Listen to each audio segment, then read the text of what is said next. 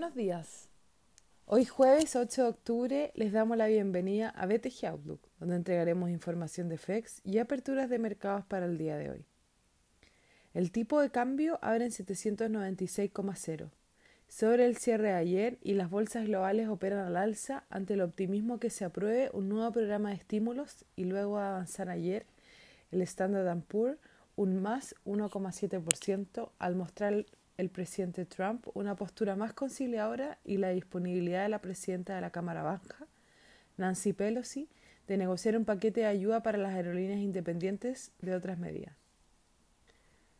Por su parte, el debate online de anoche entre los candidatos a la vicepresidencia de la Casa Blanca, Mike Pence y Kamala Harris, resultó sin mayores controversias y con un tono más respetuoso que el debate presidencial. En cuanto a las noticias económicas, a las 9.30 se publican las solicitudes iniciales de desempleo en Estados Unidos, las que se mantendrían relativamente estables, al igual que las últimas cinco semanas que se ha ubicado sobre los 800.000, con una leve tendencia a la baja. En Chile, el IPC de septiembre subió más 0,6% respecto al mes previo, sorprendiendo al mercado, que esperaba un más 0,3%, acumulando de esta forma un más 3,1% en 12 meses. El Eurostock 50 avanza más 0,5% y los futuros en Estados Unidos adelantan una apertura positiva. Por su parte, en Asia las bolsas cerraron mixtas, con el Nikkei rentando más 1,0% y la bolsa de Hong Kong cayendo menos 0,2%, mientras que en China los feriados de esta semana terminan mañana.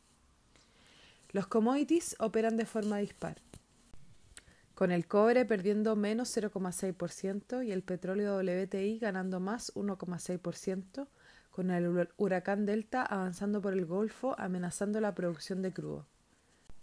La moneda estadounidense a través del dólar index no muestra grandes cambios, al igual que el euro que se debilita menos 0,07% respecto al dólar. Por su parte, la tasa del bono al tesoro a 10 años se encuentra en 0,77%, bajando casi dos puntos base en comparación a la jornada previa.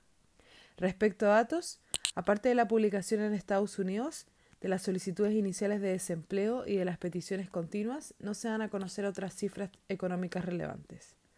El tipo de cambio opera a la baja en 792,0 hasta ahora, con el dólar a nivel global casi plano, el cobre cayendo y las monedas emergentes mixtas, en cuanto a los técnicos, la próxima resistencia se encuentra en 796 y luego 800.